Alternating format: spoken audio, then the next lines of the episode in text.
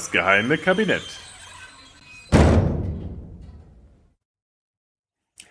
Hallo und herzlich willkommen zu einer neuen Ausgabe des geheimen Kabinetts, dem Podcast, der alle die Themen behandelt, die sonst in den Geschichtsbüchern etwas zu kurz kommen. Heute Was fehlte dem Führer? Der gute Guido Knopp hat wohl inzwischen fast alle Aspekte des Dritten Reichs und des Diktators Adolf Hitler im Fernsehen ausgebreitet. Von Hitlers Frauen über Hitlers Helfer bis hin zu Hitlers Friseuren, na gut, die vielleicht nicht, ist wohl kaum eine Frage offen geblieben. Bis auf, naja, vielleicht bis auf eine, für deren Beantwortung vermutlich selbst Guido Knopp keine Sondersendung wagen würde, nämlich die Frage, ob Hitler tatsächlich nur einen Hoden besaß.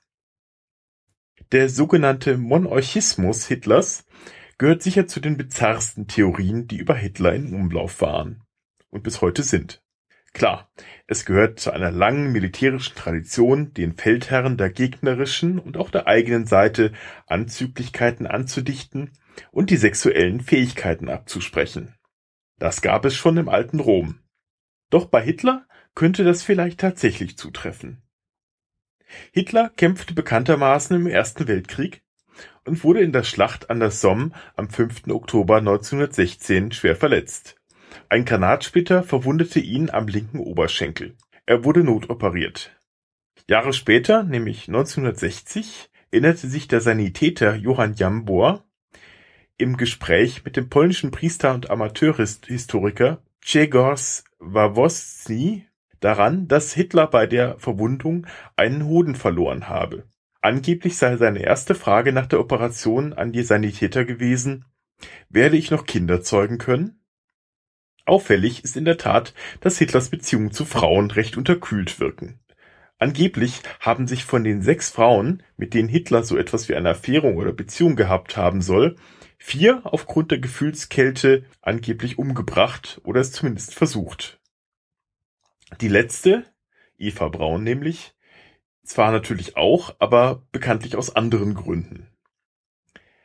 Auch wenn die Vermutung, Hitler sei insgeheim homo- oder bisexuell gewesen und habe die Homosexuellen daher so vehement verfolgt, nicht haltbar zu sein scheint, gehen viele Historiker zumindest davon aus, dass er asexuell gewesen sein könnte. Doch zurück zu Hitlers fehlendem Hoden. Auch so ein Satz, den man, von dem man nie vermutet hätte, ihn jemals im Leben in einem sinnvollen Kontext zu äußern. Na gut. Am 1. Mai 1945 hatte man noch im Radio verkündet, der Führer sei im Kampf um Berlin gefallen. Doch niemand hatte die Leiche gesehen, Gerüchte machten die Runde, Hitler sei mit wenigen Getreuen und Eva Braun geflohen und ins Ausland entkommen. Erst durch eine Untersuchung, geleitet vom britischen Nachrichtenoffizier Hugh Trevor Roper, konnte durch die Befragung von Zeugen der Doppelselbstmord von Adolf Hitler und Eva Braun aufgeklärt werden. Trevor Roper fand zudem heraus, wenn auch erst Jahre später, dass die Russen die nur unvollständig verbrannten Leichen exhumiert und anhand von Röntgenbildern identifiziert hatten. Bis 1950 hatte Stalin noch selbst die Fluchtversion verbreitet, danach war vom Selbstmord durch Gift die Rede. In den 1960er Jahren berichteten dann auch die russischen Medien davon, unter anderem auch über eine Autopsie Hitlers. Darin hieß es, dass, Zitat, das linke Testikel weder im Skrotum noch im Leistenkanal oder im schmalen Becken entdeckt werden konnte. Zitat Ende. Allerdings kamen diese Berichte zu den Hochzeiten des Kalten Krieges heraus, so dass im Westen grundsätzlich erst einmal alles angezweifelt wurde, was aus Russland kam.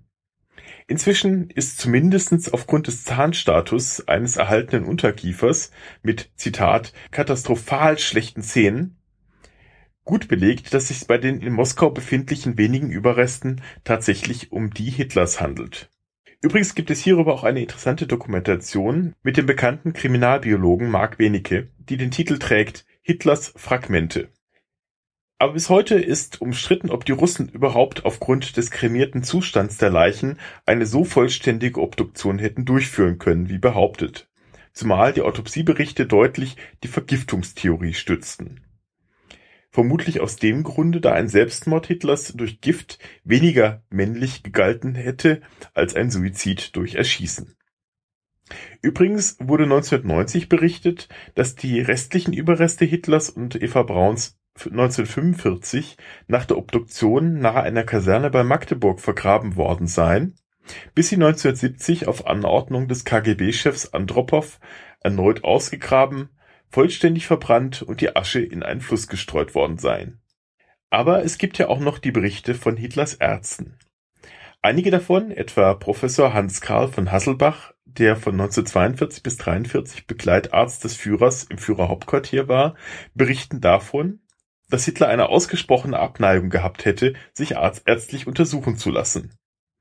Wonach viele ableiten, dass dies der fehlenden Genitalie, gibt es überhaupt diese Einzahl, geschuldet sei. Andererseits ist wohl kaum jemand öfters untersucht worden als Hitler und seine anderen Ärzte berichten von keinen derartigen Auffälligkeiten. Der HNO-Arzt Giesing untersuchte beispielsweise Hitler auf Gelbsucht am 1. Oktober 1944 und berichtete, Soweit ich sehen konnte, zeigten die Genitalien keine Anomalien. Auch Hitlers Leibarzt Dr. Theo Morell, der zwar ein ziemlicher Quacksalber gewesen sei und Hitler mit Aufputschmitteln vollgepumpt haben soll, womit übrigens viele dessen bizarres Verhalten am Schluss erklären wollen, aber zumindest medizinische Grundkenntnisse besessen haben muss, schrieb in einem Bericht Ende 1945 an die Amerikaner, die primären und sekundären Geschlechtsmerkmale seines Arbeitgebers seien völlig intakt gewesen. Nichtsdestotrotz, die Legende war und ist nicht totzukriegen. Vermutlich auch schon deswegen, weil viele gerne die Entwicklung von Hitlers Psyche mit einer derartigen anatomischen Lücke erklärt wissen wollten, wie etwa der Historiker Robert G. L. Waity, der in einem, wie er glaubte, bereits seit Geburt fehlenden oder zumindest unterentwickelten Hoden eines der prägendsten Erlebnisse des jungen Hitlers sehen wollte und dies habe zu erheblichen psychosexuellen Komplikationen bei Hitler geführt. Er ging allerdings doch nicht so weit zu behaupten, dass der fehlende Hoden direkt zum Ausbruch des Zweiten Weltkriegs geführt habe. Zu Propagandazwecken wurde das Gerücht übrigens im Ausland natürlich gerne aufgegriffen.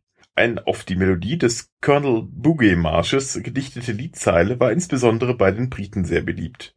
Die bekannteste Version lautete Hitler has only got one ball, Goering has two, but very small. Himmler has something similar, but poor old Goebbels has no balls at all. Und hier zum Abschluss und zu Dokumentationszwecken die Version aus dem sehenswerten Film John Rabe von 2007. Ich wünsche euch eine gute Zeit, danke fürs Reinschalten und bis zum nächsten Mal. Euer Butler.